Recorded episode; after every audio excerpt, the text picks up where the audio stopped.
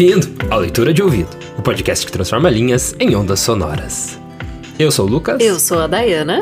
E o episódio de hoje é Demônios, de Aloísio Azevedo. Pela primeira vez na história desse podcast, um único conto onde se tem um hibridismo de discurso romântico, fantástico e realista, naturalista, numa única história longa e com um interlúdio. É, isso aí, a gente tá fechando os episódios de Halloween com chave de ouro, né? Trazendo esse texto do Aloysio Azevedo. E no final, na verdade, vai ter uma pausa no, né? Você falou do uhum. interlúdio, vai ter a pausa no meio do conto, já que ele é longo, pra gente falar um pouquinho sobre tudo que aconteceu até aquele ponto e depois a gente volta pro, pra história. E no final a gente volta a falar sobre a Luísa Azevedo e sobre demônios. Boa leitura! Demônios, de Aloísio Azevedo.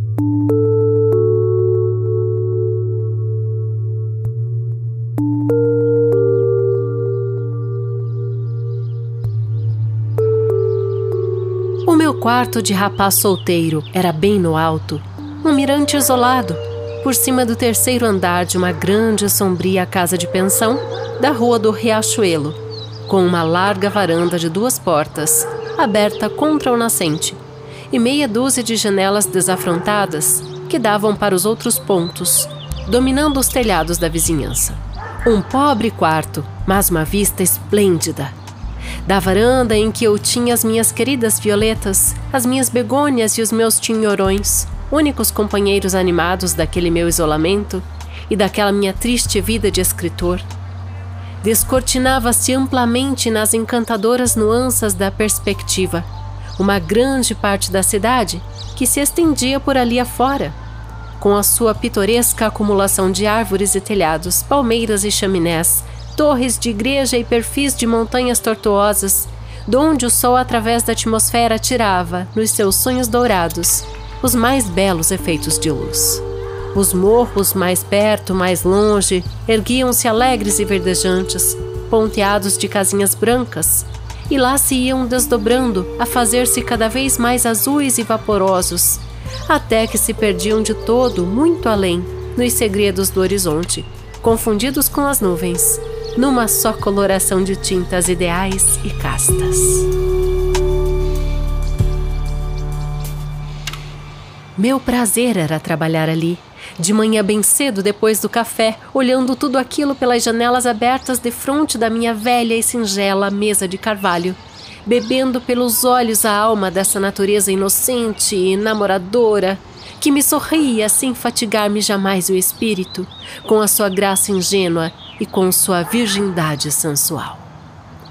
E ninguém me viesse falar em quadros e estatuetas, não. Queria as paredes nuas, totalmente nuas, e os móveis sem adornos, porque a arte me parecia mesquinha e banal em confronto com aquela fascinadora realidade tão simples, tão despretensiosa, mas tão rica e tão completa.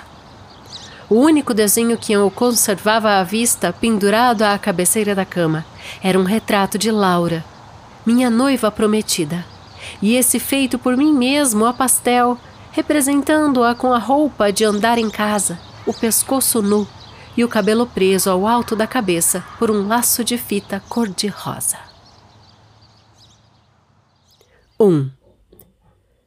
Quase nunca trabalhava à noite, às vezes, porém, quando me sucedia acordar fora de horas, sem vontade de continuar a dormir, ia para a mesa e esperava lendo ou escrevendo que amanhecesse.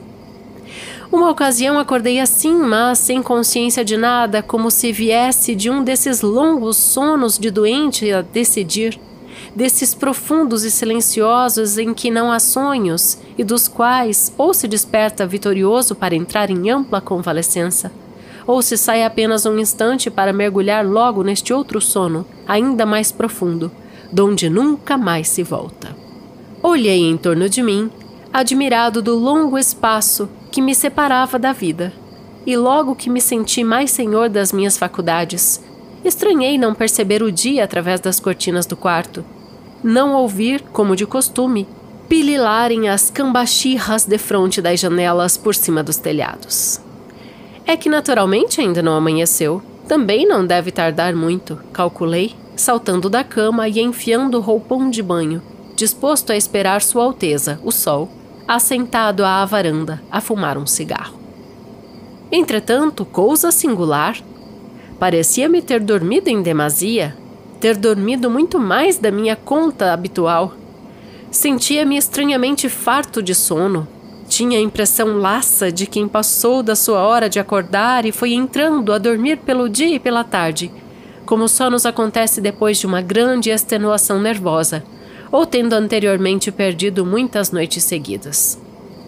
Ora, comigo não havia razão para semelhante coisa, porque, justamente naqueles últimos tempos, desde que estava noivo, recolhia-me sempre cedo e cedo me deitava.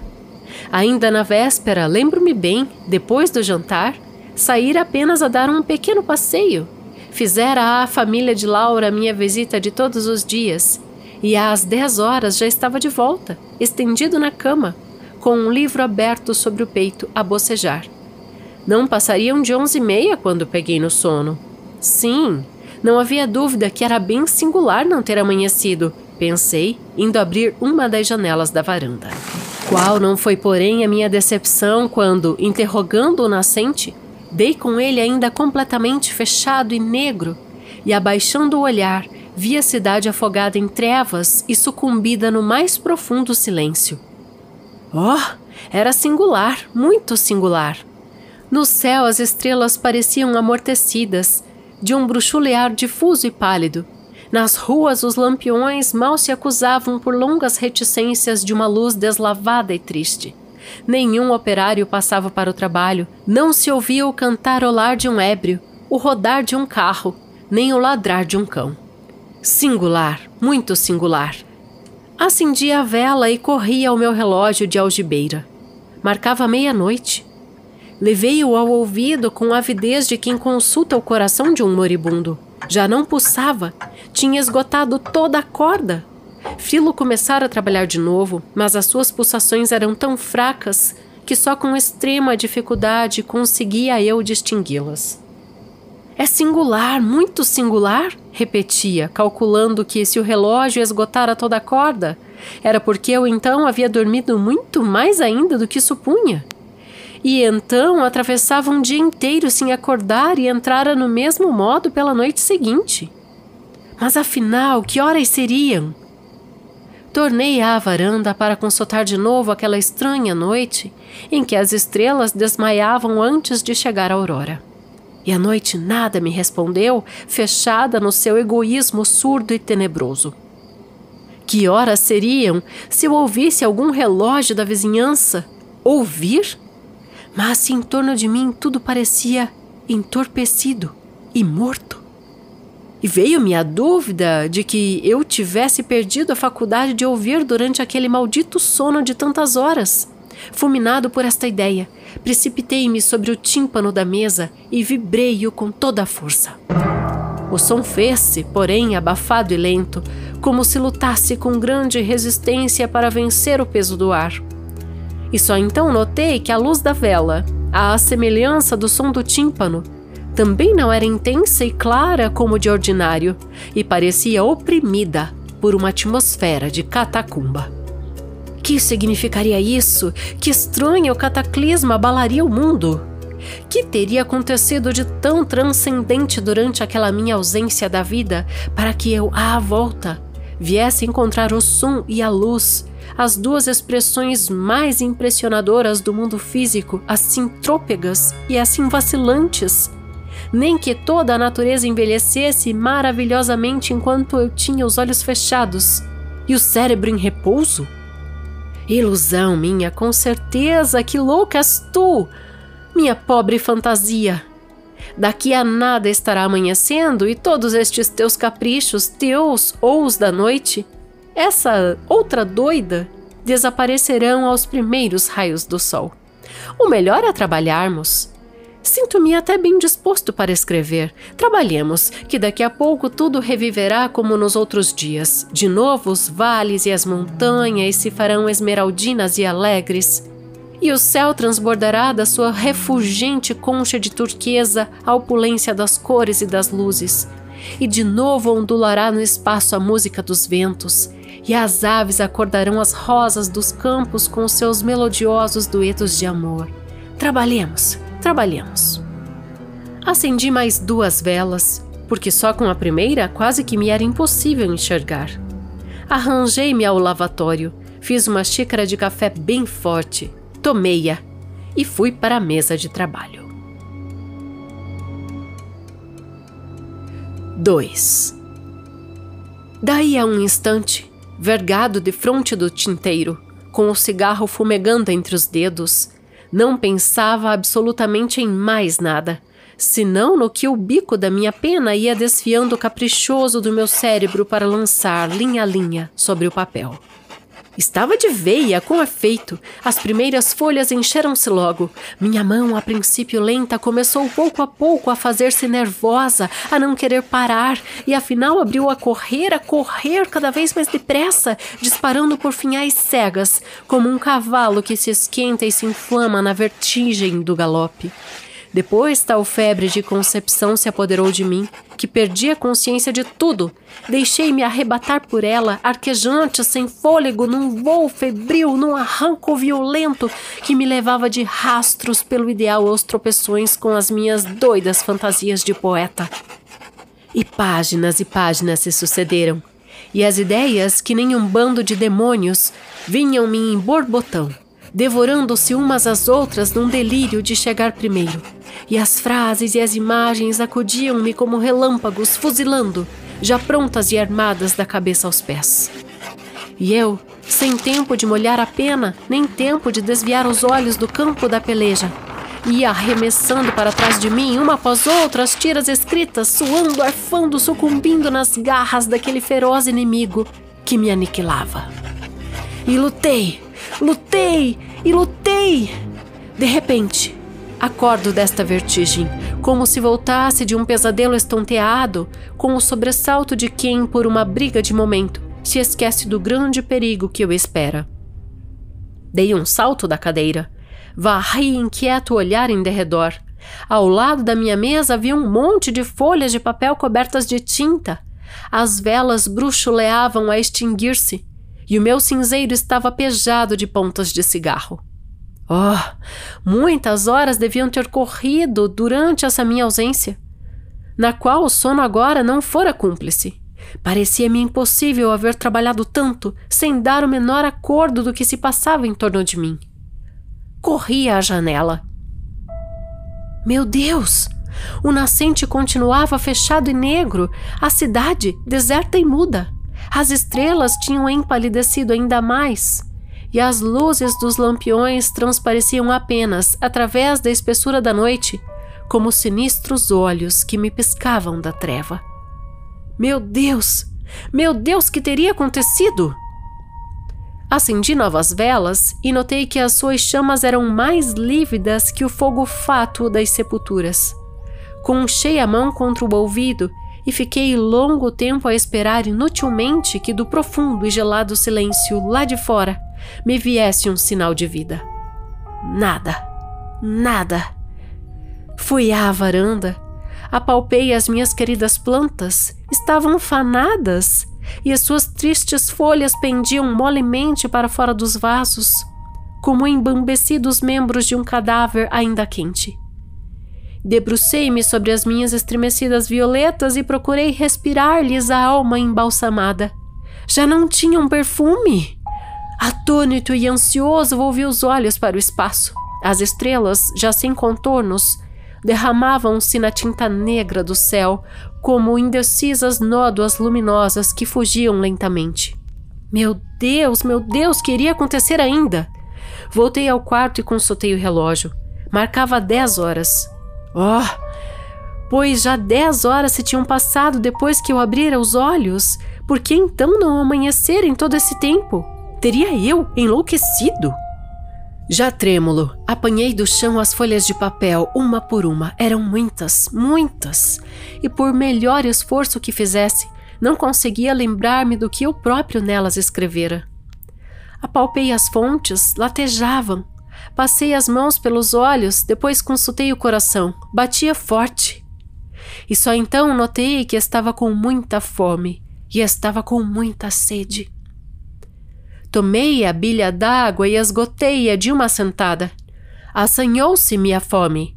Abri todas as janelas do quarto, em seguida a porta e chamei pelo criado. Mas a minha voz, apesar do esforço que fiz para gritar, saía frouxa e abafada, quase distinguível. Ninguém me respondeu, nem mesmo o eco. Meu Deus, meu Deus! E um violento calefrio percorreu meu corpo. Principiei a ter medo de tudo. Principiei a não querer saber o que se tinha passado em torno de mim durante aquele maldito sono traiçoeiro. Desejei não pensar, não sentir, não ter consciência de nada. O meu cérebro, todavia, continuava a trabalhar com a precisão do meu relógio, que ia desfiando os segundos inalteravelmente, enchendo minutos e formando horas. E o céu era cada vez mais negro, e as estrelas cada vez mais apagadas, como derradeiros e tristes lampejos de uma pobre natureza que morre. Meu Deus, meu Deus, o que seria? Enchi-me de coragem. Tomei uma das velas e, com mil precauções para impedir que ela se apagasse, desci o primeiro lance de escadas. A casa tinha muitos cômodos e poucos desocupados. Eu conhecia quase todos os hóspedes. No segundo andar morava um médico. Resolvi bater de preferência à porta dele. Fui e bati, mas ninguém me respondeu. Bati mais forte, ainda nada. Bati então desesperadamente com as mãos e com os pés, a porta tremia, abalava, mas nem o eco respondia. Meti ombros contra ela e arrombei-a. O mesmo silêncio.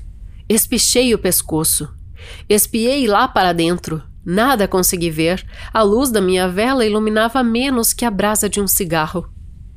Esperei um instante. Ainda nada. Entrei. 3. O médico estava estendido na sua cama, embrulhado no lençol. Tinha contraído a boca e os olhos meio abertos. Chamei-o.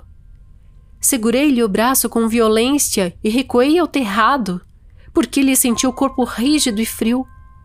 Aproximei trêmulo a minha vela contra o seu rosto imóvel. Ele não abriu os olhos, não fez o menor gesto.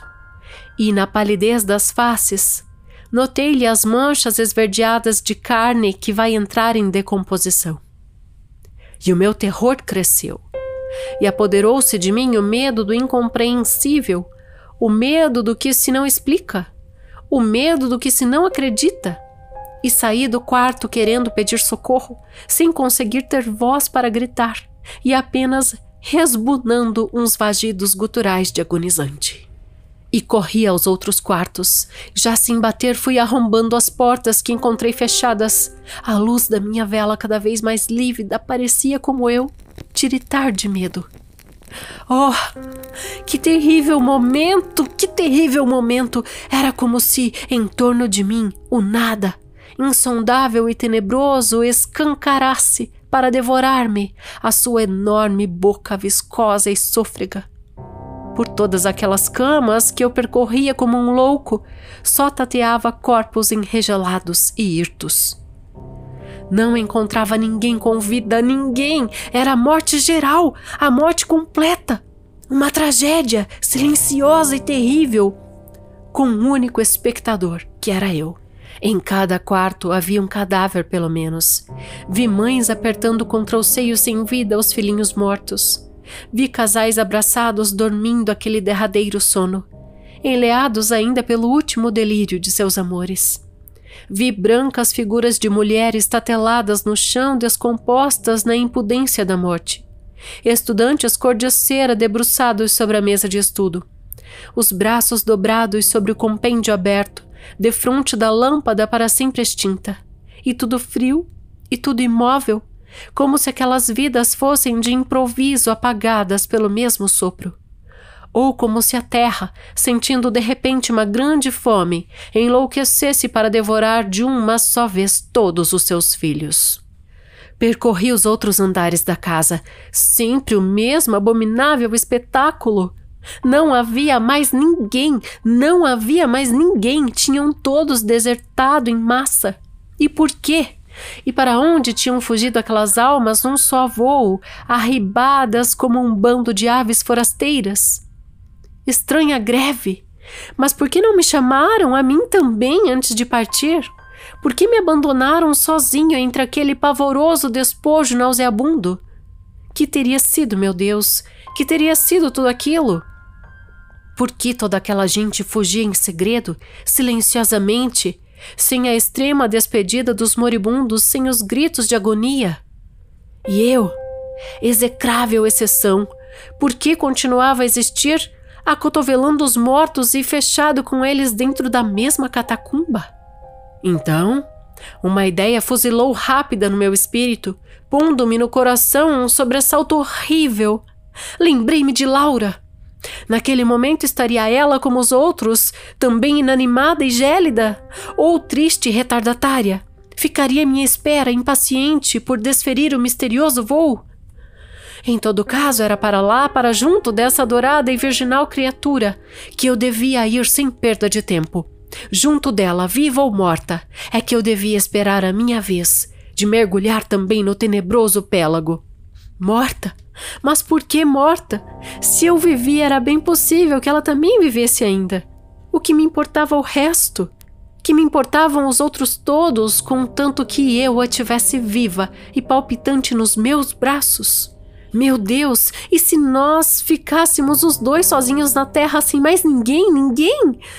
Se nos víssemos a sós, ela e eu, estreitados um contra o outro, num eterno egoísmo paradisíaco, assistindo recomeçar a criação em torno do nosso isolamento, assistindo ao som dos nossos beijos de amor, formar-se de novo o mundo, brotar de novo a vida, acordando toda a natureza, estrela por estrela, asa por asa, pétala por pétala. Sim, sim, era preciso correr para junto dela. 4. Mas a fome torturava-me cada vez mais fúria. Era impossível levar mais tempo sem comer. Antes de socorrer o coração, era preciso socorrer o estômago. A fome, o amor. Mas, como todos os outros morriam em volta de mim, e eu pensava em amor e eu tinha fome. A fome que é a voz mais poderosa do instinto da conservação pessoal como o amor é a voz do instinto da conservação da espécie. A fome e o amor que são a garantia da vida. Os dois inalteráveis polos do eixo em que há milhões de séculos gira misteriosamente o mundo orgânico. E, no entanto, não podia deixar de comer antes de mais nada. Quantas horas teriam decorrido depois da minha última refeição? Não sabia. Não conseguia calcular sequer. O meu relógio, agora inútil, marcava estupidamente 12 horas. 12 horas de quê? 12 horas? Que significaria esta palavra? Arremessei o relógio para longe de mim, despedaçando-o contra a parede. Oh, meu Deus! Se continuasse para sempre aquela incompreensível noite, como poderia eu saber os dias que se passavam? Como poderia marcar as semanas e os meses? O tempo é o sol, se o sol nunca mais voltasse, o tempo deixaria de existir. E eu me senti perdido num grande nada indefinido, vago, sem fundo e sem contornos. Meu Deus, meu Deus, quando terminaria aquele suplício? Desci ao andar térreo da casa, apressando-me agora para aproveitar a mesquinha luz da vela que pouco a pouco me abandonava também. Ah, só a ideia de que era aquela a derradeira luz que me restava, a ideia da escuridão completa que seria depois, fazia-me gelar o sangue. Trevas e mortos, que horror! Penetrei na sala de jantar. À porta tropecei no cadáver de um cão. Passei adiante. O criado jazia estendido junto à mesa, espumando pela boca e pelas ventas. Não fiz caso. Do fundo dos quartos vinha já um bafo, enjoativo de putrefação ainda recente. Arrombei o armário. Apoderei-me da comida que lá havia e devorei-a como um animal sem procurar talher. Depois bebi sem copo uma garrafa de vinho.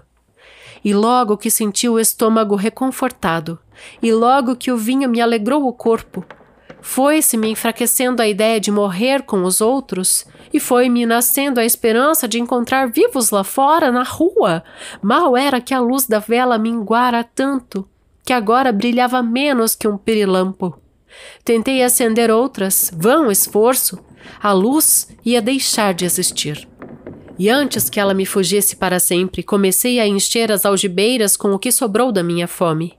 Era tempo, era tempo, porque a miserável chama, depois de espreguiçar-se um instante, foi se contraindo, a tremer, a tremer, bruxuleando, até sumir-se de todo como o extremo lampejo do olhar de um moribundo. E fez-se então a mais completa, a mais cerrada escuridão que é possível conceber. Era a treva absoluta, treva de morte, treva de caos, treva que só compreende quem tiver os olhos arrancados e as órbitas entupidas de terra. Foi terrível o meu abalo. Fiquei espavorido como se ela me apanhasse de surpresa. Inchou-se-me por dentro o coração, sufocando minha garganta. Gelou-se minha medula e secou-se minha língua. Senti-me como entalado, ainda vivo no fundo de um túmulo estreito. Senti desabar sobre minha pobre alma, como todo o seu peso de maldição, aquela imensa noite negra e devoradora. Imóvel, arquejei por algum tempo nesta agonia. Depois estendi os braços e, arrastando os pés, procurei tirar-me dali às apalpadelas. Atravessei longo corredor, esbarrando em tudo como um cego sem guia, e conduzi-me lentamente até o portão de entrada. Saí. Lá fora, na rua, meu primeiro impulso foi olhar para o espaço. Estava tão negro e tão mudo como a terra.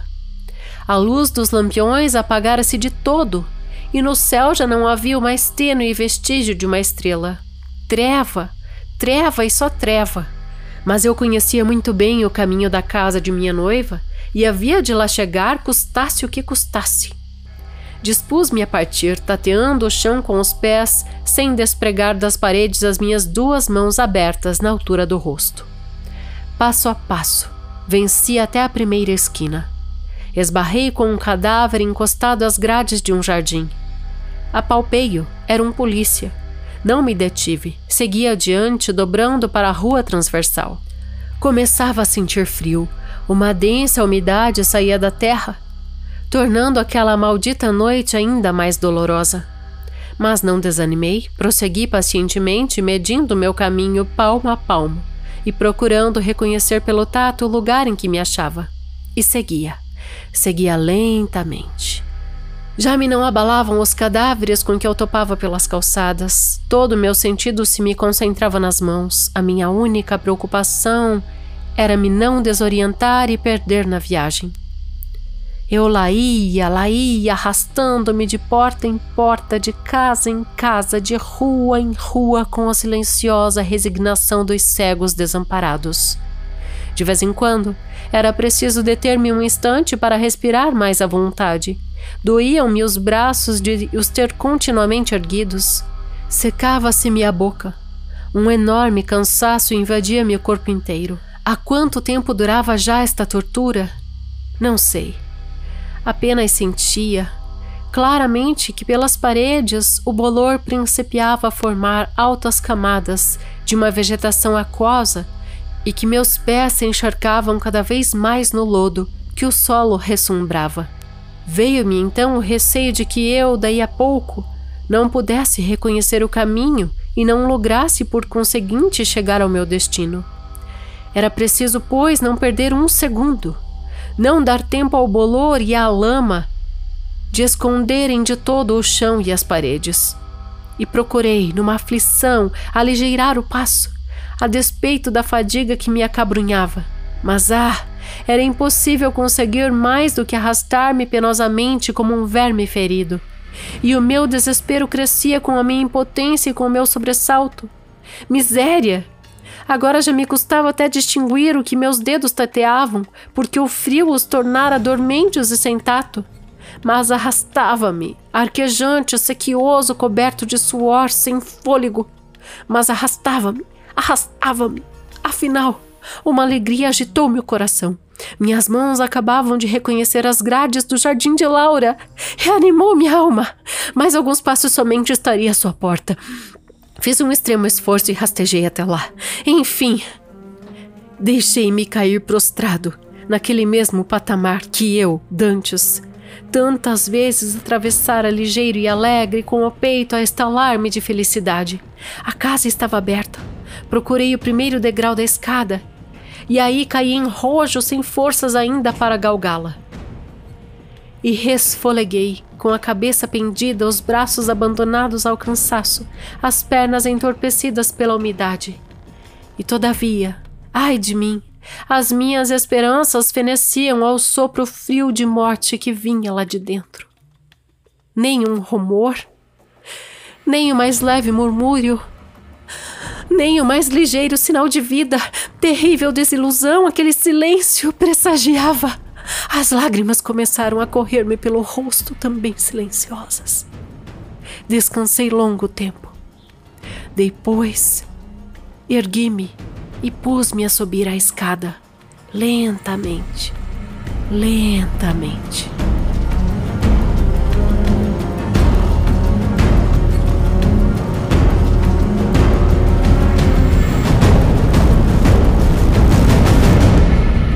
Esse está sendo Demônios de Aloísio Azevedo. que tá, tá muda. Como será que está a Laura? Não, não, é que eu tô muito emocionada, Lucas, porque esse texto faz muito. Acho que desde 2021 eu quero trazer pro podcast. É, e ele tá gravado faz algum tempo também, né? É. É, mas como ele é longo, a gente tem que se programar para fazer, né? Então eu vou trazer algumas informações aqui nesse meinho, né? Depois a gente vai escrachar tudo, né? Mas uhum. então esse conto, ele tem 12 capítulos. Você ouviu, acabou de ouvir até o quarto, né? Então, uhum. as primeiras quatro partes entraram e até aqui a gente teve duas representações bem nítidas daquelas quatro que eu citei lá no começo.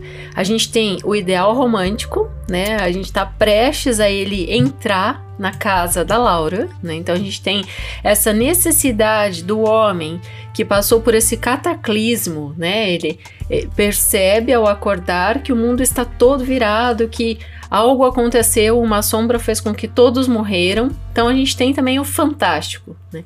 Ao mesmo uhum. tempo em que ele é, tem essa questão da hesitação, né? No primeiro momento, que é uma característica fortíssima do fantástico, né? Todos os teóricos dizem que tem que haver essa hesitação comum, não só ao personagem, como ao próprio leitor, né? A gente percebe que não é a realidade. É, a gente tem aqui aquele caso do fantástico que está acontecendo coisas fantásticas em volta de uma realidade que aparentemente é comum, né? É.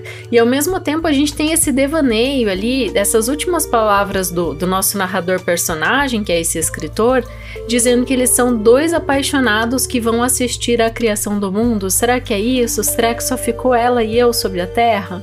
Né? Então a gente vai ter aguarde. Se você ainda não se preparou, você ia dar uma dica ali né, no comecinho? É, é, eu ia falar para a pessoa pegar, se não pegou ainda, né, uma taça de vinho, é, ou se não bebe, um chazinho ali, né, e se acomodar com fone de ouvido, para continuar ouvindo essa história aí que merece. É verdade. Bom, muita coisa está acontecendo e muito mais ainda vai acontecer. Então, fica ligado. Tem um conceito que eu quero só largar aqui no ar, depois eu vou explicar ele melhor, que é o conceito em abim, que tem a ver com processo, né, em francês, ou seja, tem a ver com uma escrita que se encaixa, né? Então, daqui a pouquinho, quando terminar o conto, a gente vai explanar isso e muito mais, e também a biografia do Aloysio Azevedo para você, querido leitor. Isso aí, vamos voltar então. Boa leitura.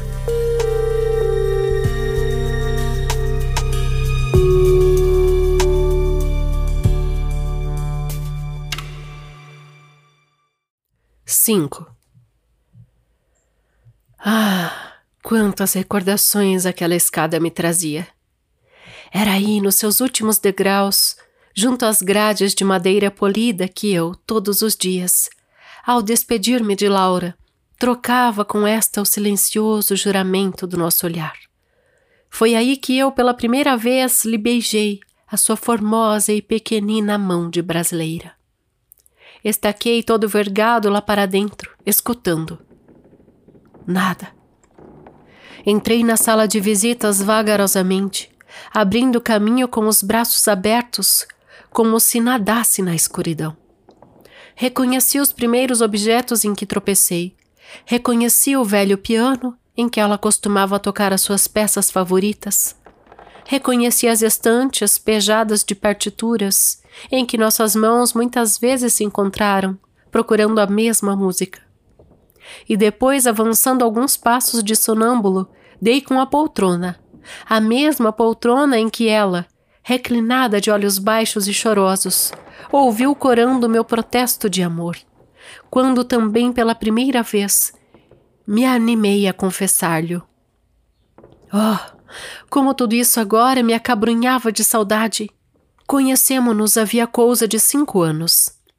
Laura, então, era ainda quase uma criança e eu não era bem um homem. Vimo-nos um domingo, pela manhã, ao sairmos da missa. Eu ia ao lado de minha mãe, que nesse tempo ainda existia, e mas para que reviver semelhantes recordações? Acaso tinha eu o direito de pensar em amor? Pensar em amor quando em torno de mim o mundo inteiro se transformava em lodo? Esbarrei contra uma mesinha redonda. Tateei-a. Achei sobre ela, entre outras coisas, uma bilha d'água. Bebi sequiosamente. Em seguida, procurei achar a porta, que comunicava com o interior da casa, mas vacilei. Tremiam minhas pernas e arquejava-me o peito. Oh, já não podia haver o menor vislumbre de esperança. Aquele canto sagrado e tranquilo, aquela habitação da honestidade e do pudor, também tinham sido varridos pelo implacável sopro. Mas era preciso decidir-me a entrar, quis chamar por alguém, não consegui articular mais do que o murmúrio de um segredo indistinguível. Fiz-me forte, avancei às apalpadelas. Encontrei uma porta, abri-a. Penetrei numa saleta, não encontrei ninguém. Caminhei para diante, entrei na primeira alcova. Tateei o primeiro cadáver. Pelas barbas reconheci logo o pai de Laura. Estava deitado no seu leito. Tinha boca úmida e viscosa. Limpei as mãos à roupa e continuei a minha tenebrosa revista. No quarto imediato, a mãe de minha noiva jazia ajoelhada, defronte do seu oratório, ainda com as mãos postas, mas o rosto já pendido para a terra.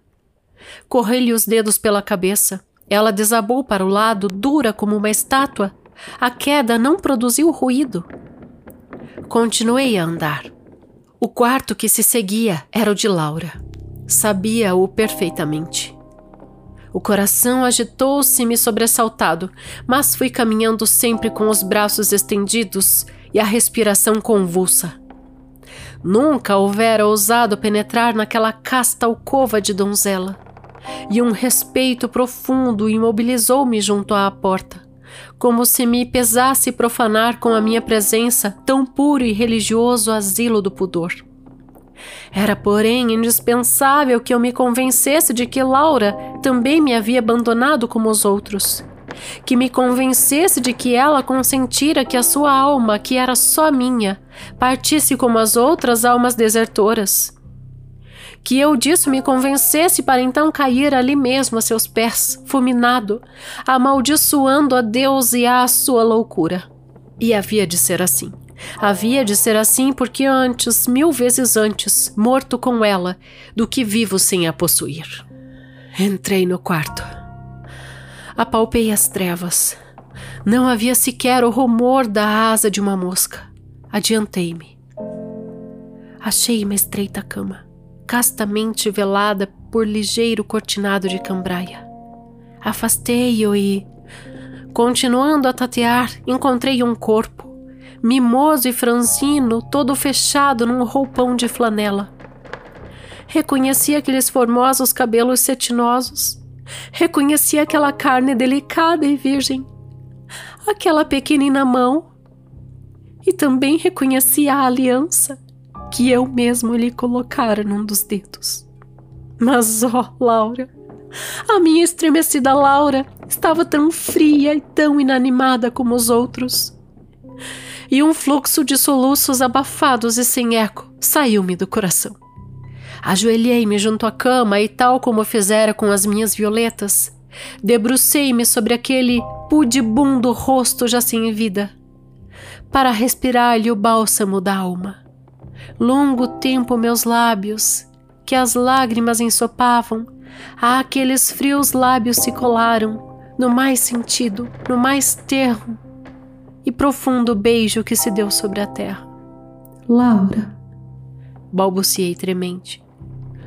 Oh, minha Laura, pois será possível que tu, pobre e querida flor, casta companheira das minhas esperanças, será possível que tu também me abandonasses, sem uma palavra ao menos, indiferente e alheia como os outros? Para onde tão longe, tão precipitadamente te partiste, doce amiga? Que do nosso mísero amor nem a mais ligeira lembrança me deixaste? E cingindo-a nos meus braços, tomei-a contra o peito, a soluçar de dor e de saudade. Não, não, disse-lhe sem voz. Não me separarei de ti, adorável despojo. Não te deixarei aqui sozinha, minha Laura. Viva! Eras tu que me conduzias às mais altas regiões do ideal e do amor. Viva! Eras tu que me davas asas ao meu espírito, energia ao meu coração e garras ao meu talento. Eras tu, luz de minha alma, que me fazias ambicionar futuro, glória, imortalidade. Morta, has de arrastar-me contigo ao insondável pélago do nada. Sim, desceremos ao abismo, os dois abraçados, eternamente unidos, e lá ficaremos para sempre como duas raízes mortas, entretecidas e petrificadas no fundo da terra. E em vão tentando falar assim, chamei-a toda contra meu corpo entre soluços, osculando-lhe os cabelos. Oh, meu Deus, estaria sonhando. Dir-se-ia que a sua cabeça levemente se movera para melhor repousar sobre meu ombro? Não seria ilusão do meu próprio amor despedaçado? Laura, tentei dizer, mas a voz não me passava da garganta. E colei de novo os meus lábios contra os lábios dela. Laura, Laura! Oh, agora sentira perfeitamente. Sim, sim, não me enganava. Ela vivia. Ela vivia ainda, meu Deus.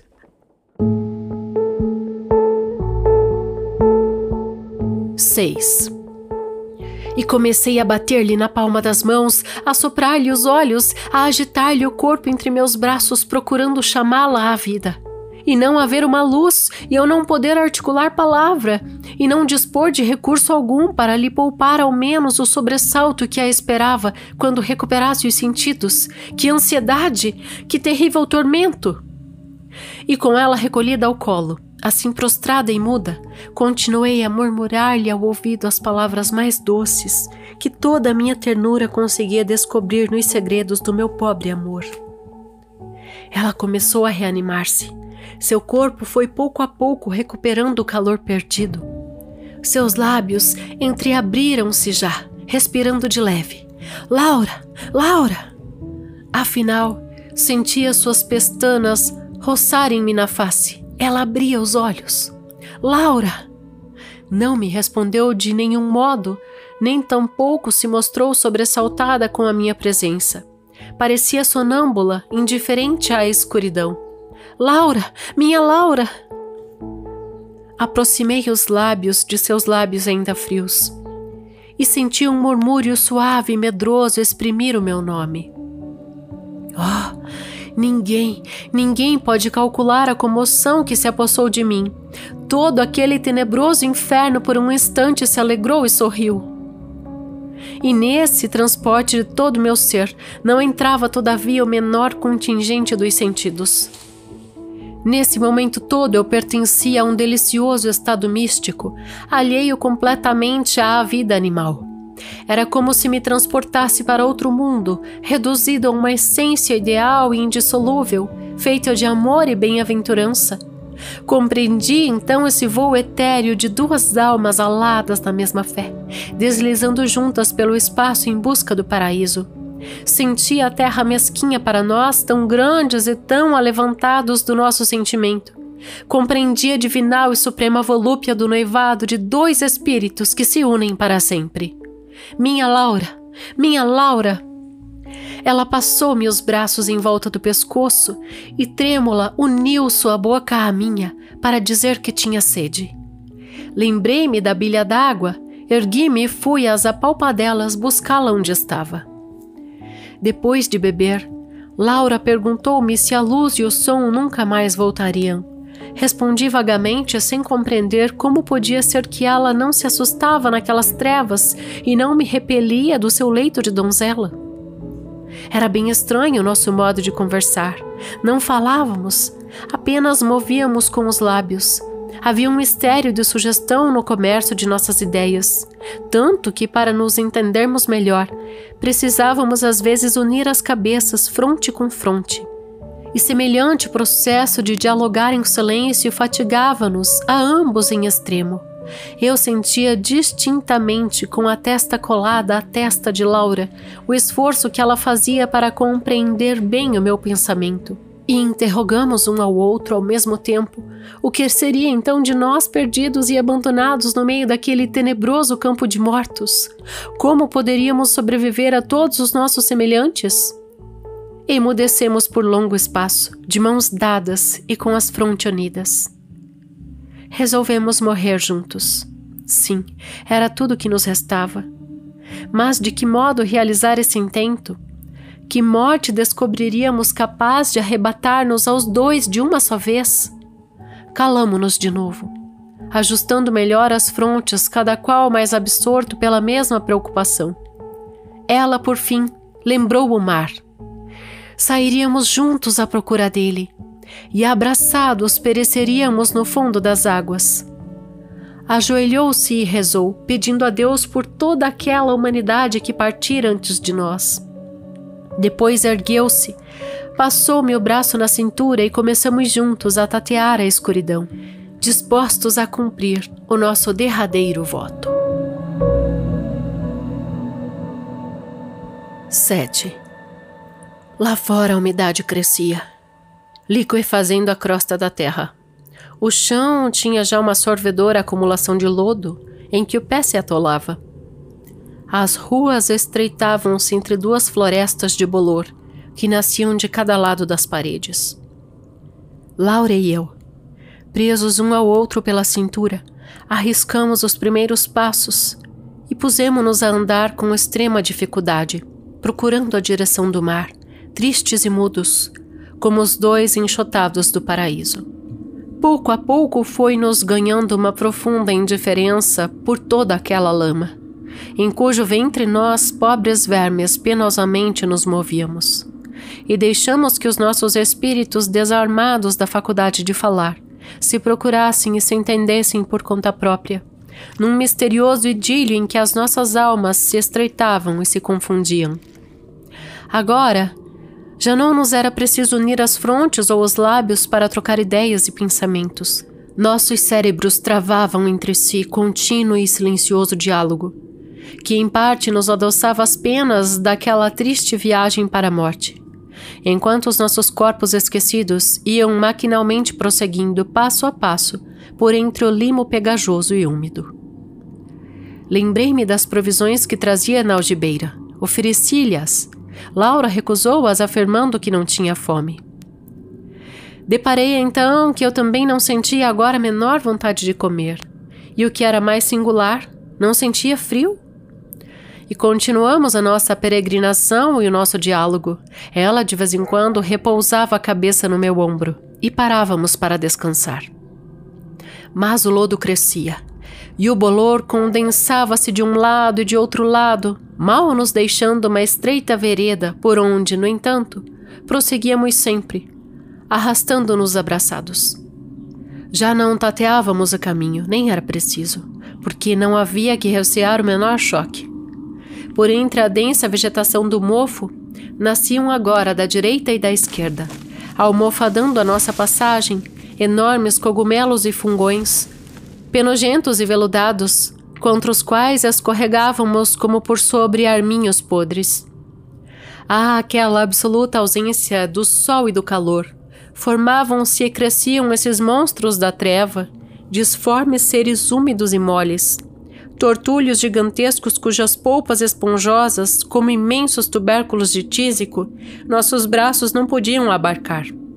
Era horrível senti-los crescer assim, fantasticamente, inchando ao lado e defronte uns dos outros como se toda a atividade molecular e toda a força agregativa e atômica que povoava a terra, os céus e as águas viessem concentrar-se neles para neles resumir a vida inteira. Era horrível para nós que nada mais ouvíamos, senti-los inspirar e respirar como animais, sorvendo golosamente o oxigênio daquela infindável noite. Ai, desgraçados de nós, minha querida Laura. De tudo que vivia à luz do sol, só eles persistiam. Só eles e nós dois, tristes privilegiados naquela fria e tenebrosa desorganização do mundo. Meu Deus! Era como se nesse nojento viveiro, borbulhante de lodo e da treva, viera refugiar-se a grande alma do mal, depois se repelida por todos os infernos. Respiramos um momento sem trocar uma ideia. Depois, resignados, continuamos a caminhar para diante, presos à cintura um do outro, como dois míseros criminosos condenados a viver eternamente. 8. Era-nos já de todo impossível reconhecer o lugar por onde andávamos, nem calcular o tempo que havia decorrido depois que estávamos juntos. Às vezes se nos afigurava que muitos e muitos anos se separavam do último sol. Outras vezes nos parecia a ambos que aquelas trevas tinham se fechado em torno de nós apenas alguns momentos antes. O que sentíamos bem claro era que os nossos pés cada vez mais se entranhavam no lodo, e toda aquela umidade grossa da lama e do ar espesso já nos não repugnava como a princípio, e dava-nos agora, ao contrário, certa satisfação voluptuosa em beber-nos nela, como se por todos os nossos poros a sorvêssemos para nos alimentar. Os sapatos foram-se-nos a pouco e pouco desfazendo, até nos abandonarem descalços completamente. E as nossas vestimentas reduziram-se a farrapos imundos. Laura estremeceu de pudor com a ideia de que em breve estaria totalmente despida e descomposta. Soltou os cabelos para se abrigar com eles e pediu-me que apressássemos a viagem, a ver se alcançávamos o mar antes que as roupas a deixassem de todo. Depois calou-se por muito tempo. Comecei a notar que os pensamentos dela iam progressivamente rareando, tal qual sucedia, aliás, comigo mesmo. Minha memória embotava-se. Afinal, já não era só a palavra falada que nos fugia, era também a palavra concebida. As luzes da nossa inteligência desmaiavam lentamente, como no céu as trêmulas estrelas que pouco a pouco se apagaram para sempre. Já não víamos, já não falávamos, íamos também deixar de pensar.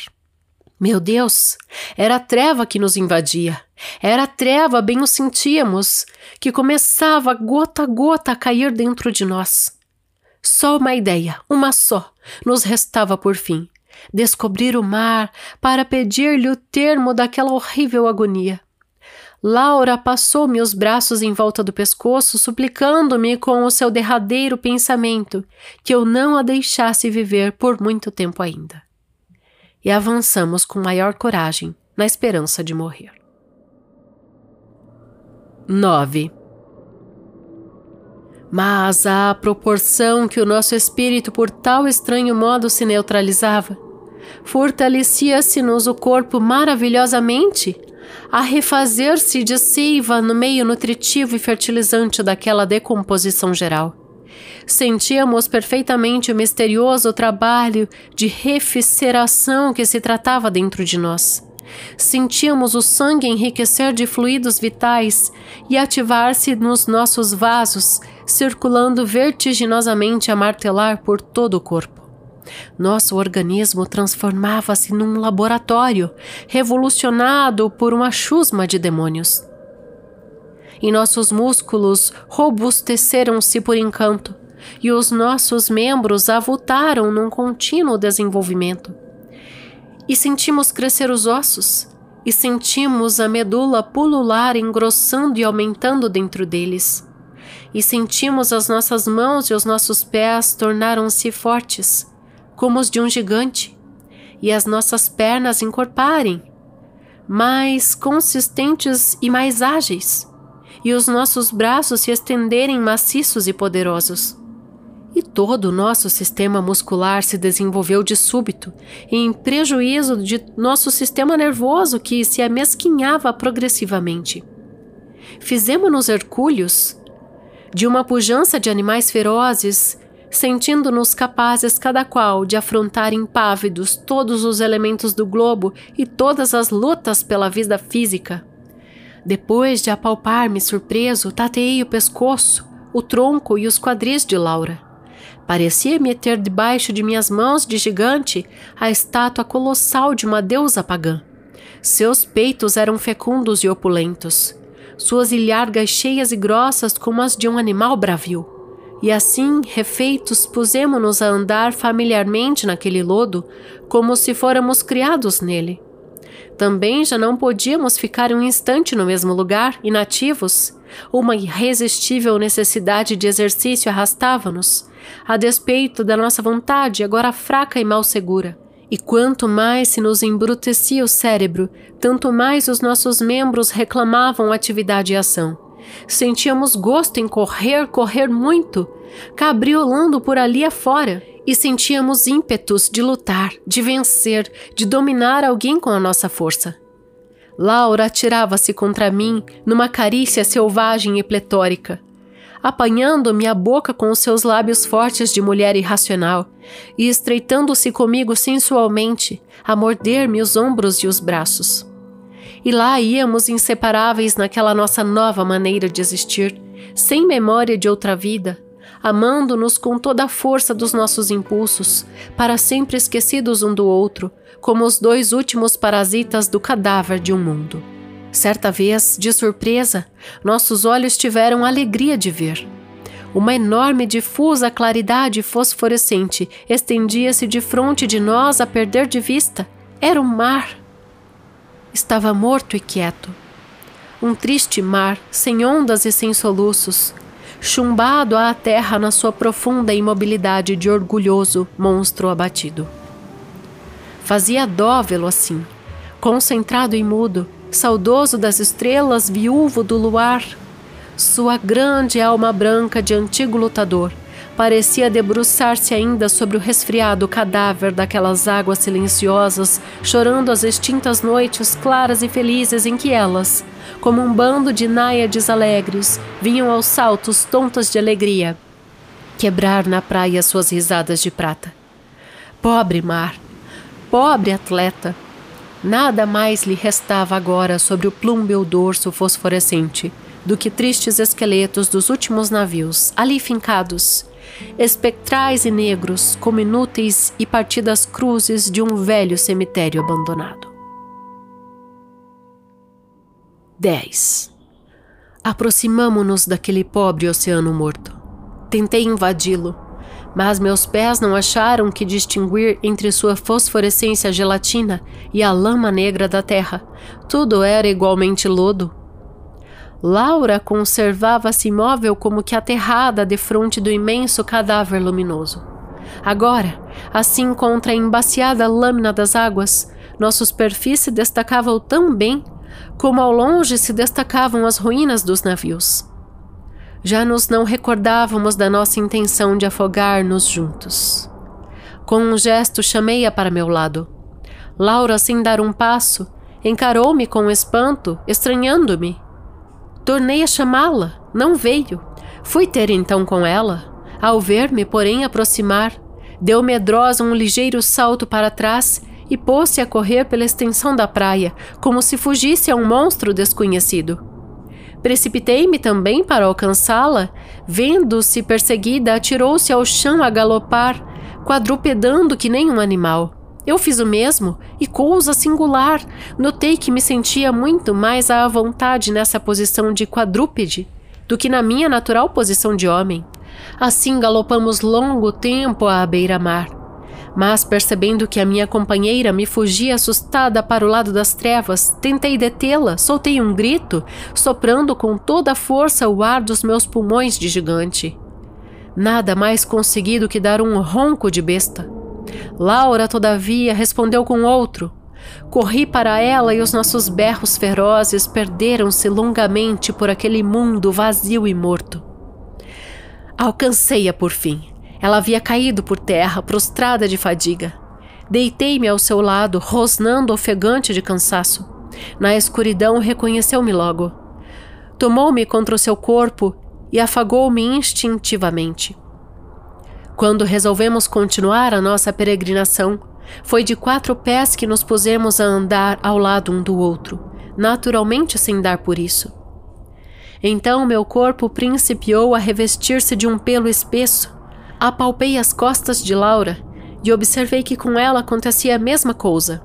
Assim era melhor, porque ficaríamos perfeitamente abrigados do frio que agora aumentava depois senti que os meus maxilares se dilatavam de modo estranho e que as minhas presas cresciam, tornando-se mais fortes, mais adequadas ao ataque, e que lentamente se afastavam dos dentes queixais, e que meu crânio se achatava, e que a parte inferior do meu rosto se alongava para a frente, afilando como um focinho de cão, e que meu nariz deixava de ser aquilino e perdia a linha vertical, para acompanhar o alongamento da mandíbula e que, enfim, as minhas ventas se patenteavam, arregaçadas para o ar, úmidas e frias. Laura, ao meu lado, sofria iguais transformações. E notamos que, à medida que se nos apagavam uns restos de inteligência e o nosso tato se perdia, apurava-se-nos o olfato de um modo admirável, tomando as proporções de um faro certeiro e sutil que alcançava léguas e galopávamos contentes ao lado um do outro, grunhindo e sorvendo o ar, satisfeitos de existir assim. Agora, o fartum da terra encharcada e das matérias em decomposição, longe de enjoar-nos, chamava-nos a vontade de comer.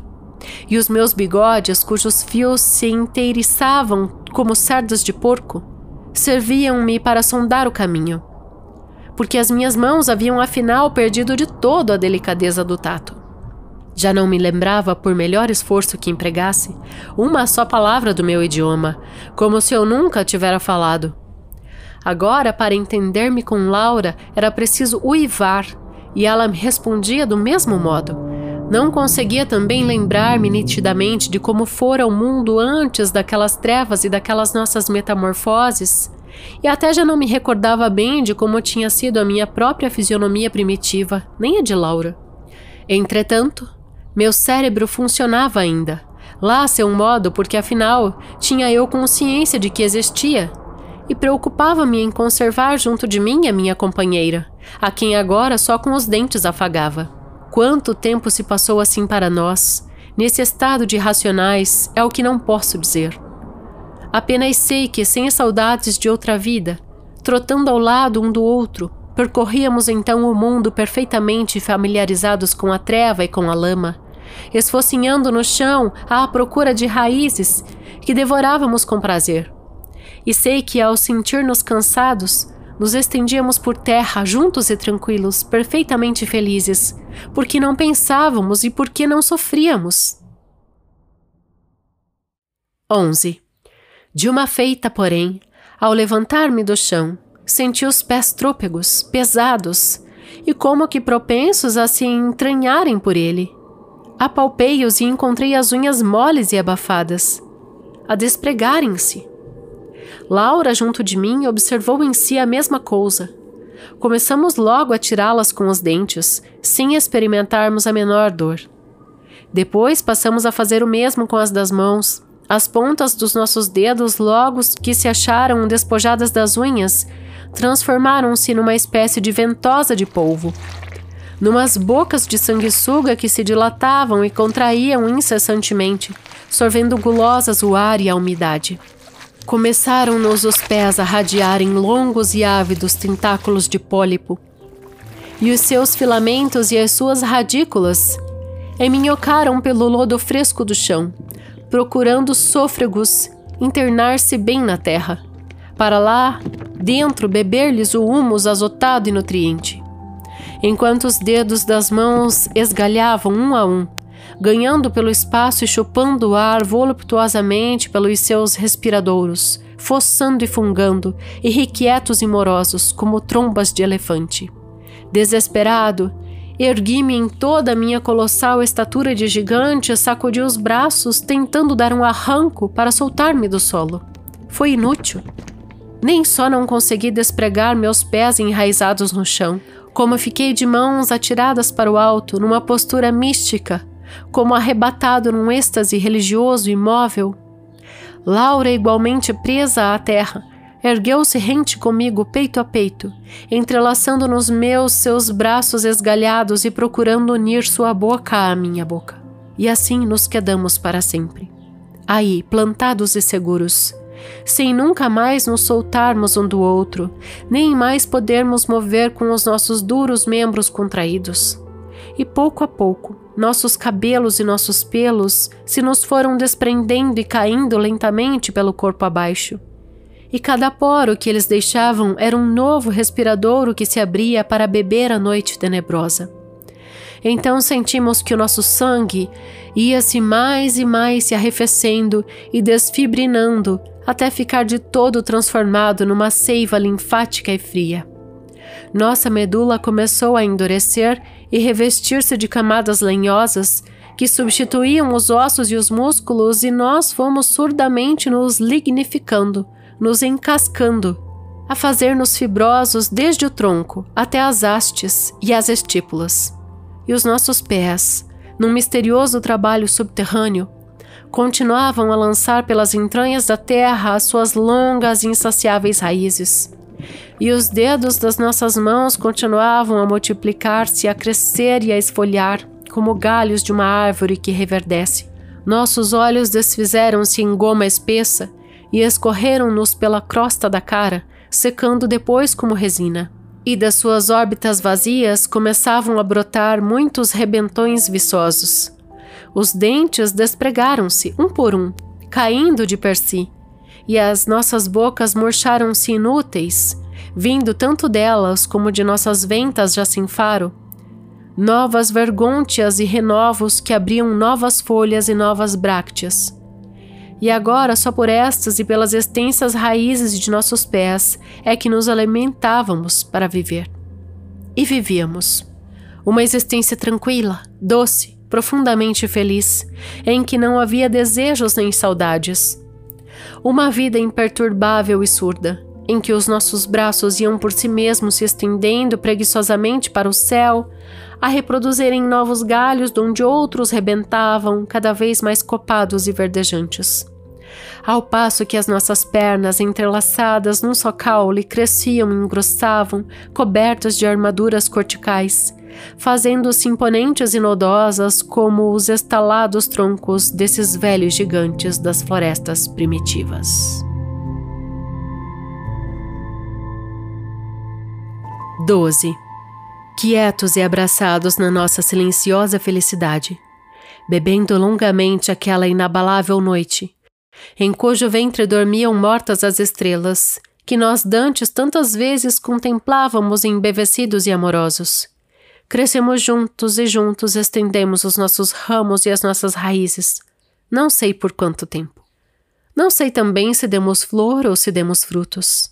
Tenho apenas consciência de que depois, muito depois, uma nova imobilidade ainda mais profunda veio enrijar-nos de todo.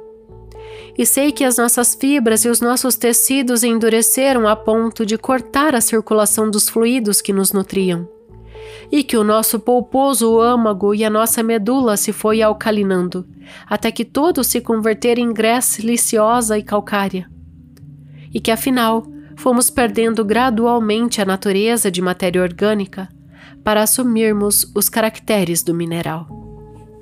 Nossos gigantescos membros, agora completamente desprovidos de sua folhagem, contraíram-se hirtos, sufocando os nossos poros, e nós dois sempre abraçados. Nos inteiriçamos numa só mole informe, sonora e maciça, onde as nossas veias primitivas já secas e tolhidas formavam sucos ferruginosos, feitos como que do nosso velho sangue petrificado. E século a século, a sensibilidade foi-se nos perdendo uma sombria indiferença de rocha. E século a século, fomos de grés, de cisto ao supremo estado de cristalização. E vivemos, vivemos e vivemos até que a lama que nos cercava principiou a dissolver-se numa substância líquida, que tendia a fazer-se gasosa e a desagregar-se, perdendo o seu centro de equilíbrio.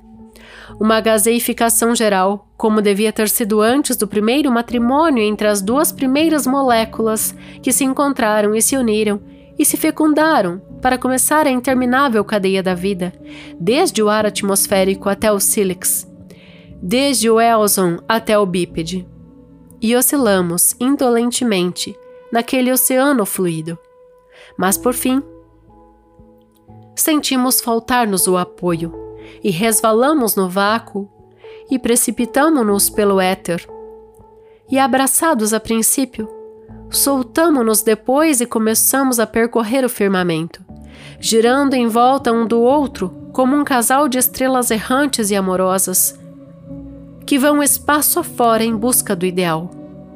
Ora, fica aí, leitor paciente, nessa dúzia de capítulos desenchabidos, o que eu, naquela maldita noite de insônia, escrevi no meu quarto de rapaz solteiro, esperando que Sua Alteza, o Sol, se dignasse de abrir a sua audiência matutina com os pássaros e com as flores.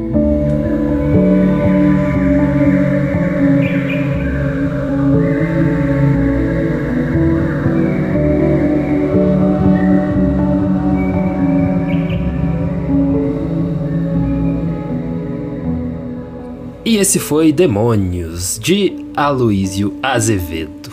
Muita coisa a ser dita sobre este conto, que é sensacional. É um conto muito completo, no meu ponto de vista, mas é, é um conto pouco lido, sabia, Lucas? Nossa, é. que... Não só por ser longo, né? Mas porque não é. é a obra mais famosa do Aloysio, mas é uma obra muito emblemática. É que se você for pegar contos aí super famosos, né? Que são lidos por todo mundo, né? Uhum. Do Arthur Conan Doyle ou do Edgar Allan Poe também, eles, eles têm essa duração, né? Mais ou menos igual a esse que a gente uhum. trouxe hoje.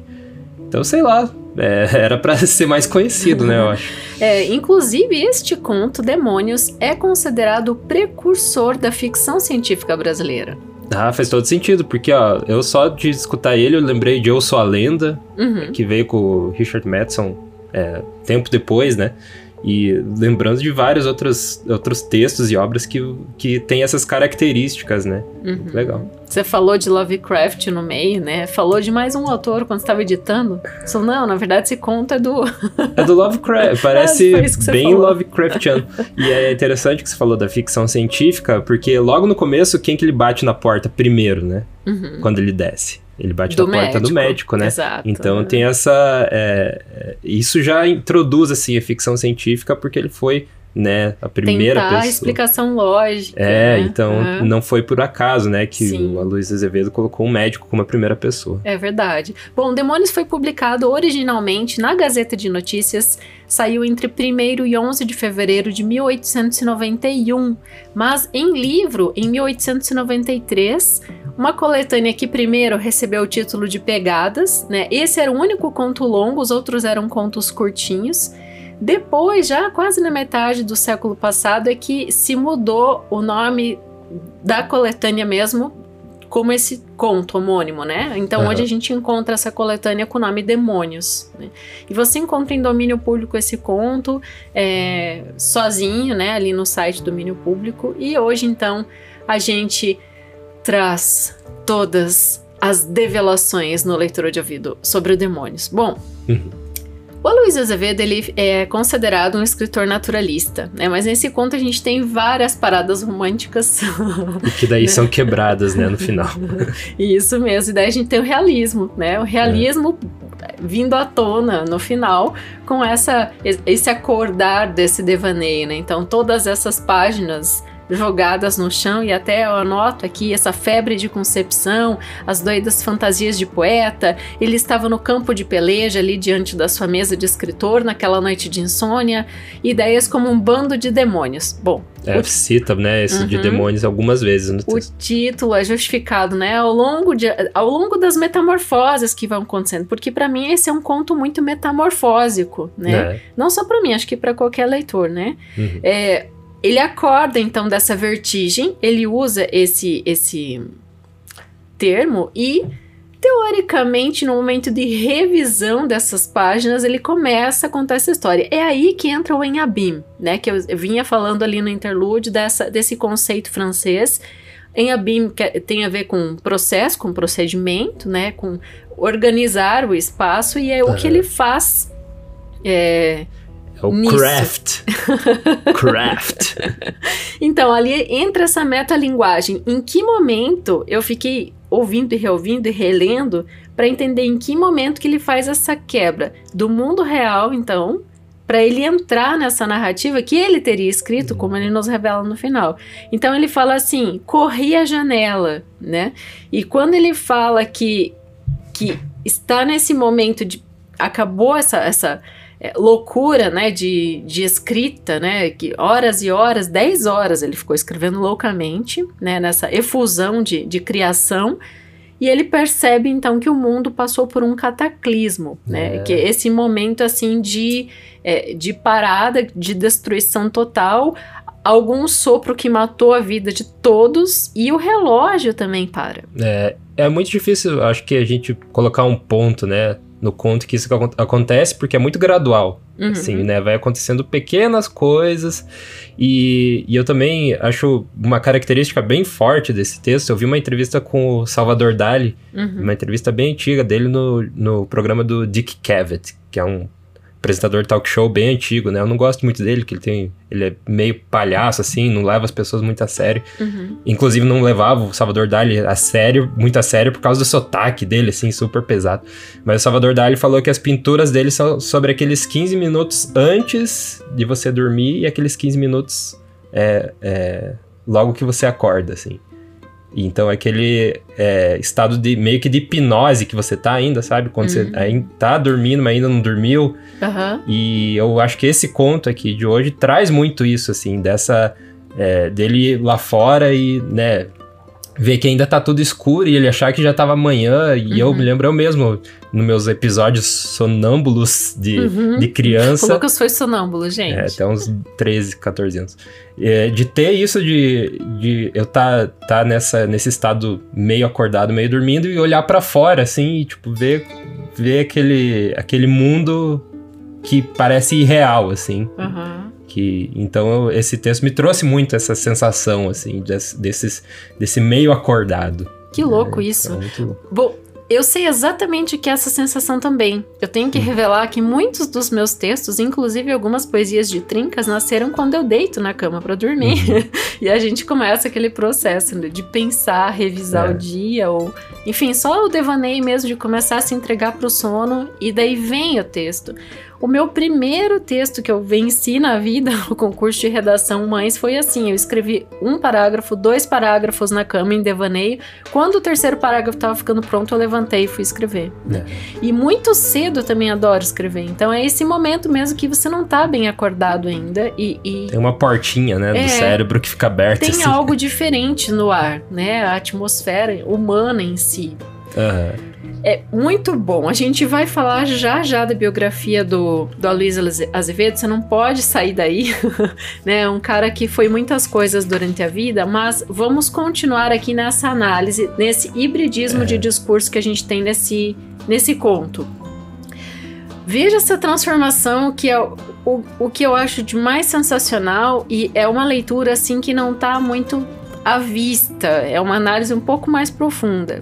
Uhum. Ele perpassa os reinos, Lucas. Você percebeu isso? O reino uhum. animal, ah, sim. o reino vegetal, o reino mineral E ele termina numa condição etérea, uma condição fluida. Transcende, fluídica, né? Tudo. Exatamente, como se fosse é, dois amantes, duas estrelas, né? Unidas no, no, universo cósmico. Como se tivesse voltado, né? No, no início de tudo. Então, eu acho muito sensacional, até escrevi assim lindamente para os nossos apoiadores essa, essa análise, né? Essa. Enfim, primeiro eles viram fauna, né? Uhum. Com corpos fortalecidos, garras e dentes, prontos Demônios, pra né? caça, né? É, né? Também dá para lembrar um pouco o título do texto. Eles Sim. viram esses, essas espécies de besta, né? Demônios. A leitura que eu fiz foi, ah, eles são de, é, demônios por causa desse momento, uhum. que eles viram duas feras, né? Eles correm vigorosamente e daí ele começa a citar os membros refeitos de seiva, né, do sangue enriquecido pelos fluidos vitais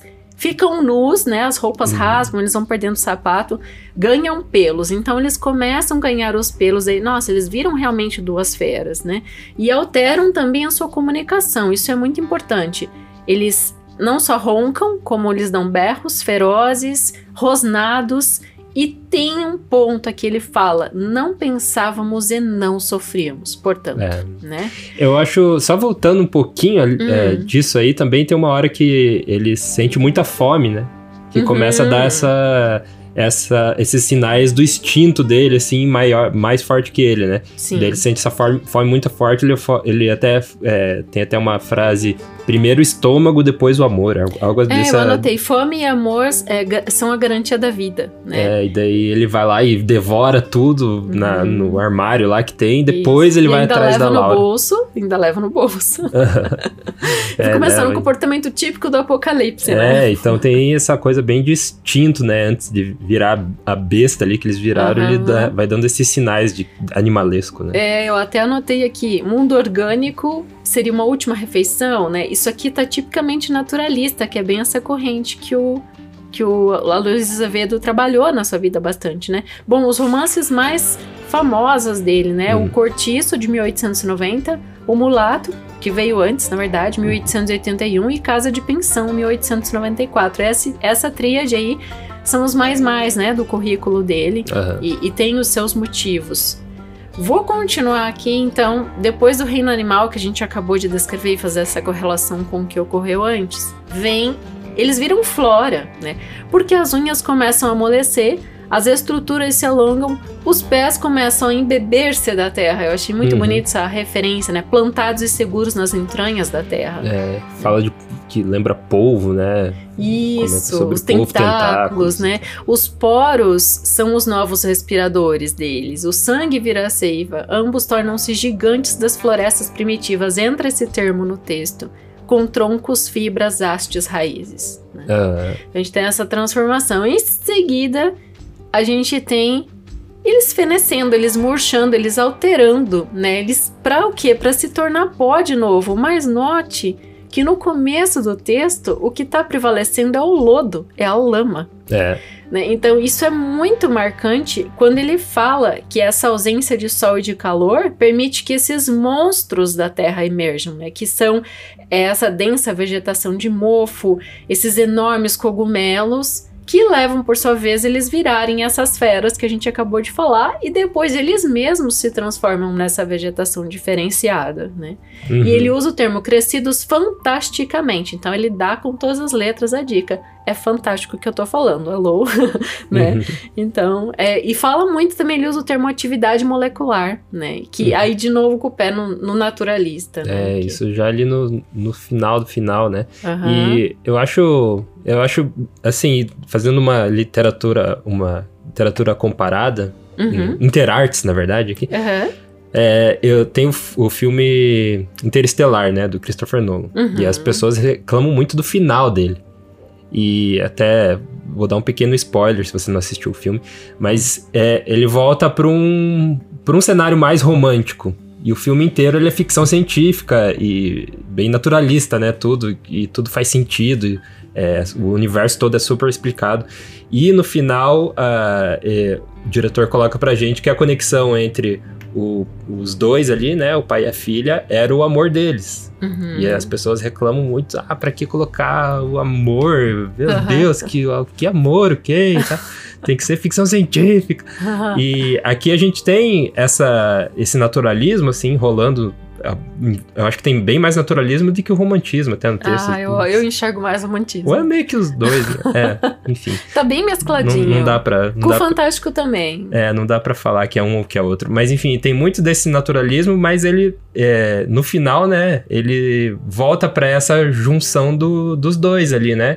E tem essa, esse desenvolvimento de personagem mais pessoal, assim, a história é mais dos dois também, né? Uhum. Então, eu acho que não tem. é, eu gosto bastante do final do Interestelar. Aham. E, e eu acho que não tem porquê. Ah, você tá sendo apenas ficção científica que você tem que se manter puro aquilo, né? Até o final. né? Uhum. Então, aqui no, nesse texto do, do Aloysio Azevedo também ele tem as duas características, né? E o texto é legal por causa disso, né? É, e eu ancoro isso que você acabou de falar naquela máxima, que só existe a ficção se existe a realidade. Aham. Só existe o bem se existe o mal. Saramago já nos falava em Evangelho segundo Jesus Cristo, né? Quando o diabo falou: Não, eu vou lá e não faço essa monte de sacanagem, não. Você tem que ser malvado. Daí eles vão me enxergar como bom, né? Então Aham. tem que ter os dois lados. É meio é, bilateral mesmo, né? Mas o que eu gostei é que nesse momento que eles começam a se transformar para mineral, né? Que eles vão se transformar em pó, eles se questionam: será que a gente gerou flores ou frutos? Que eles nem têm. A consciência já foi, né? Uhum. Isso aí também é bem legal, essa É. perda gradual da consciência. Tipo, ele fala, eu ainda consigo pensar em é, é, ter consciência, né, da minha Uhum. existência. Uhum. É, apesar de ele se perceber que tá virando uma besta. E daí as- esses instintos mais fortes que ele, é tipo uma. Você pensar em ter essa sensação muito louco. Tipo, eu tô virando um animal e eu não consigo fazer nada pra isso parar, né? Minha consciência tá indo embora. Uhum. Então isso vai acontecendo ali no final, é muito, muito interessante, né? Diferente do que o Kafka faz em A Metamorfose.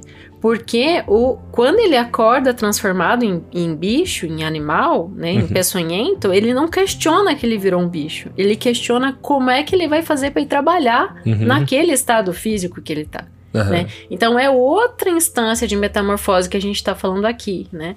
O Kafka pegou é, uma transformação, uma realidade diferente e aqui a gente tem outra instância de metamorfose. É justamente isso que você falou e eu anotei, Lucas, essa como é que esses cinco sentidos vão se alterando. Então, primeiro existe a queda da visão porque fica tudo escuro. A audição, porque não se escuta nada, Hum. é marcante quando eles decidem morrer juntos e vão em direção ao mar.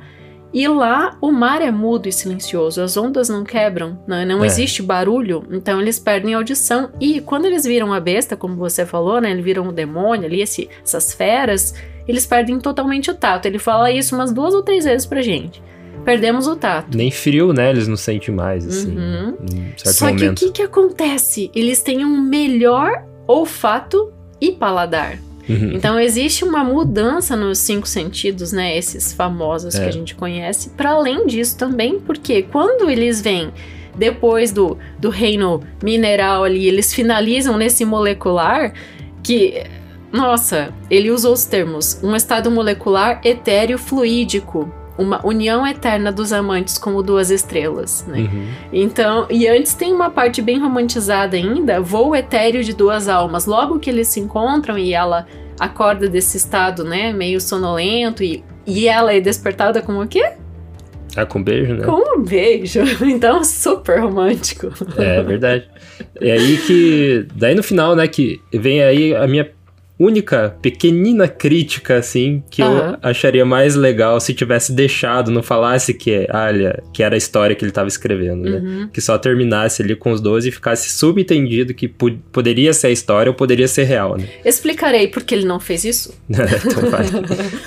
Porque ele era, assim, a corrente que influenciou o naturalismo é o realismo. Então a gente tem na França o Gustave de Flaubert publicando Madame Bovary em 1856 Em Portugal, essa de Queiroz publicando O Crime de Padre Amaro, né? O maior representante do realismo português foi o essa de Queiroz.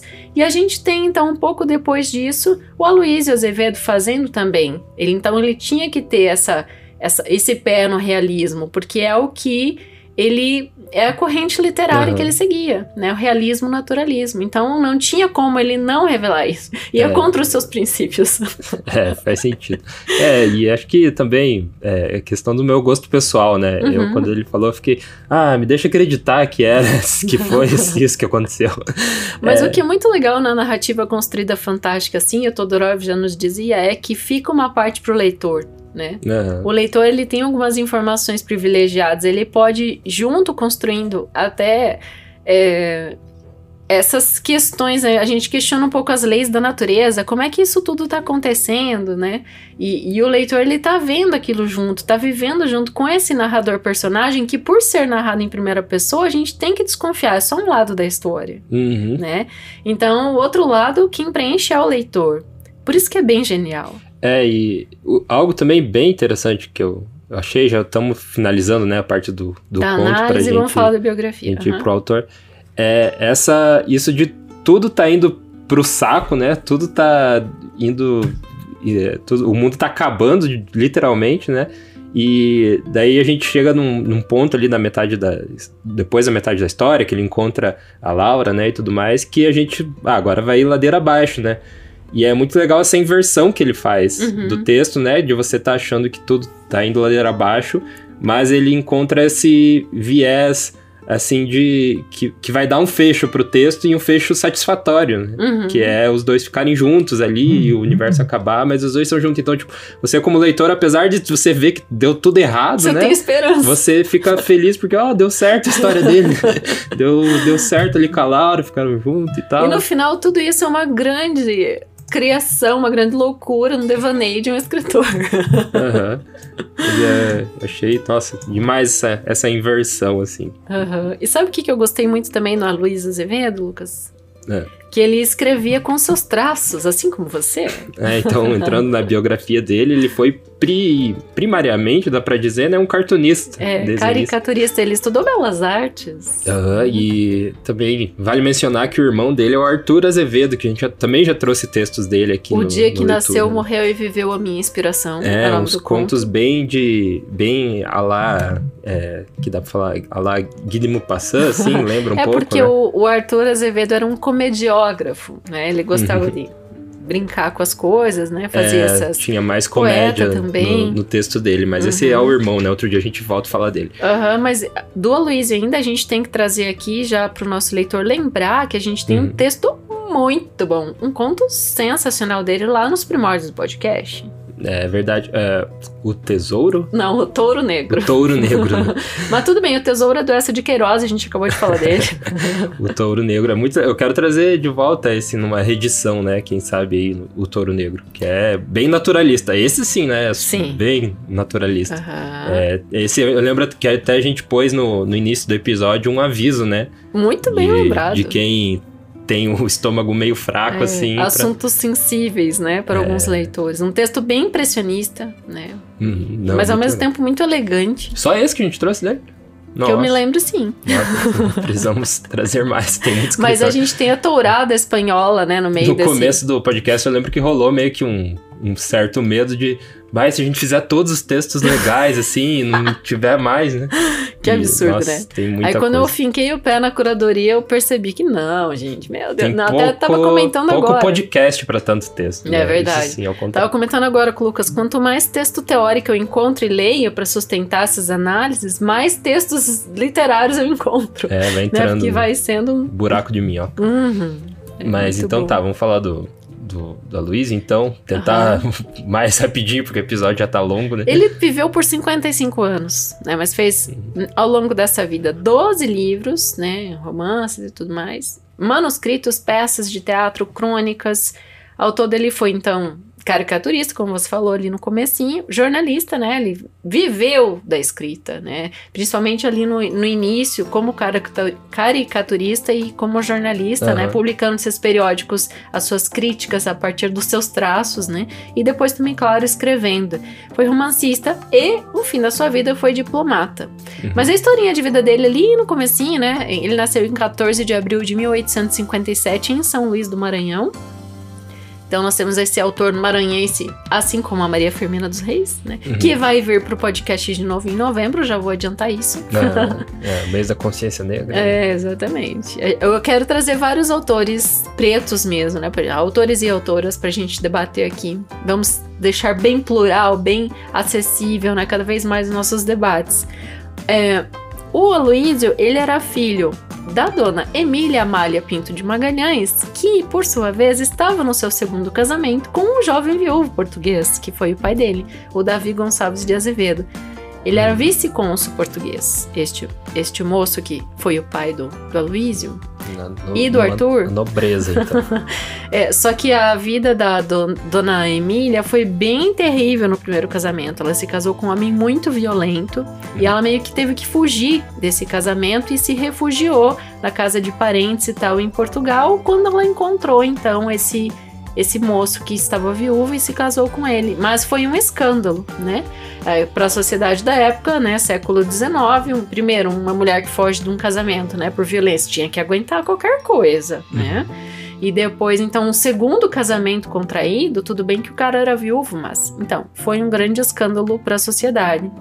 E ele é, passa ali a infância no Maranhão, faz os primeiros estudos o Arthur é, é, o irmão mais velho, né? Ele já tá no Rio de Janeiro e convida então o, o Aloysio para ir para lá também, que é quando ele estuda Belas Artes, né? Uhum. Ah, de... vale lembrar que o conto se passa no Rio de Janeiro, né? Ah, sim, a gente tem a rua não, do... Não chega a falar, Cor... mas... Ai, rua do Conrado, como é que é o nome da rua, gente? Bem no comecinho do conto.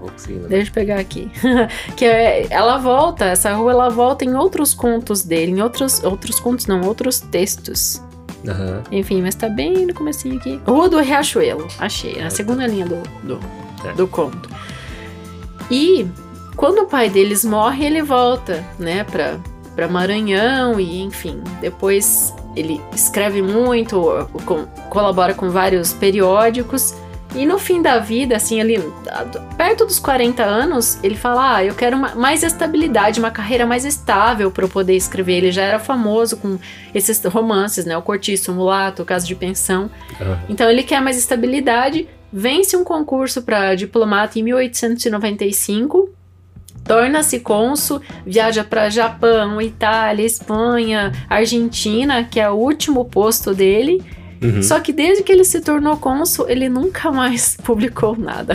Ficou muito ocupado. é, não teve mais tempo para isso, né? Para uhum. escrever. Né? Teve estabilidade financeira, que é o que ele buscava, mas não pôde mais fazer publicações.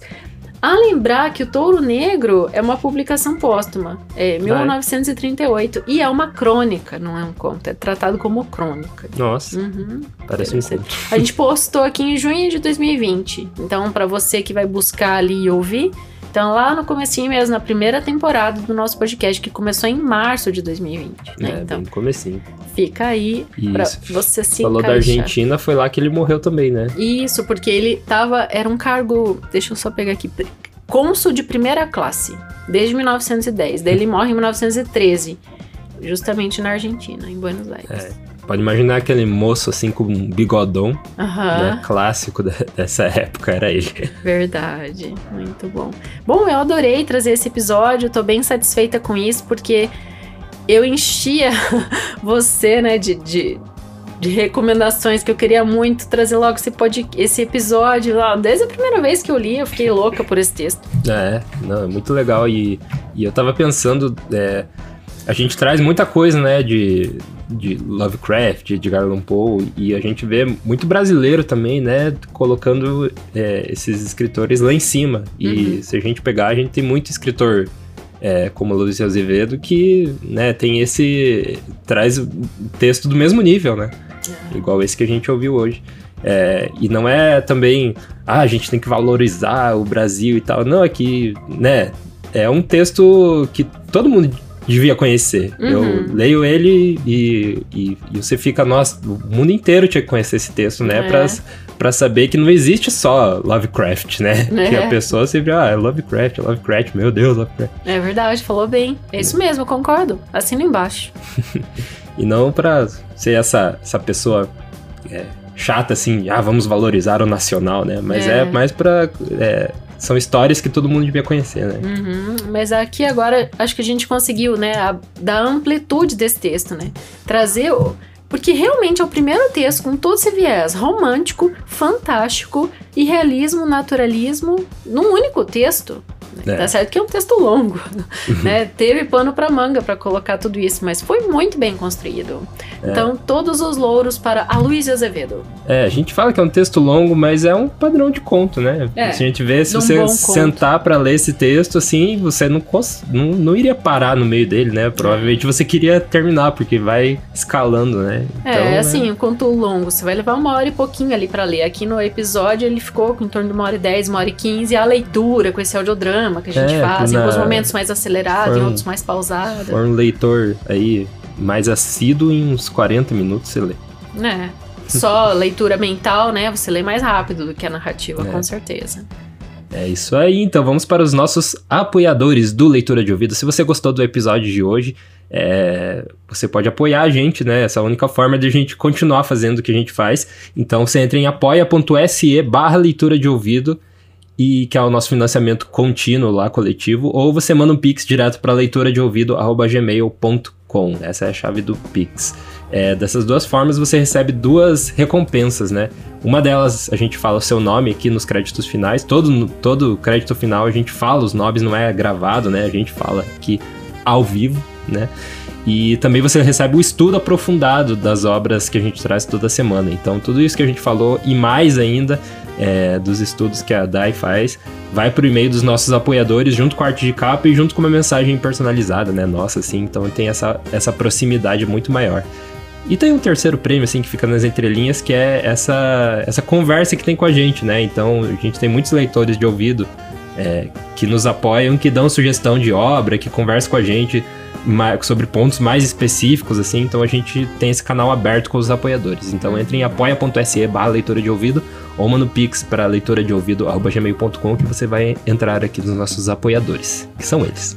Adalberto Machado Santos, Agnaldo Ângelo Silveira Rebouças. Ana Cláudia Chaguri Lopes, Augusto Marques Ramos. Bruna Foltz Coutinho, Bruno Ítalo Farias Cruz. Bruno Guedes com o Grupo Danco, Caio Naves Oliveira. Cláudia Lubi, Daniela Caroline de Camargo Veríssimo. Eduarda Quartim, Elaine Vieira Ferreira. Fabiana Maria Landiva, Felipe Cronato. Fred Teixeira Trivelato, Isabel Araújo Alves. Jaqueline Conte, Kelly Torquato. Leandra e Abel Borges, Lina Soares. Marcos Moraes de Oliveira, Marcos Vinícius. Maria Lúcia Rickbardi, Matheus Simon Brum.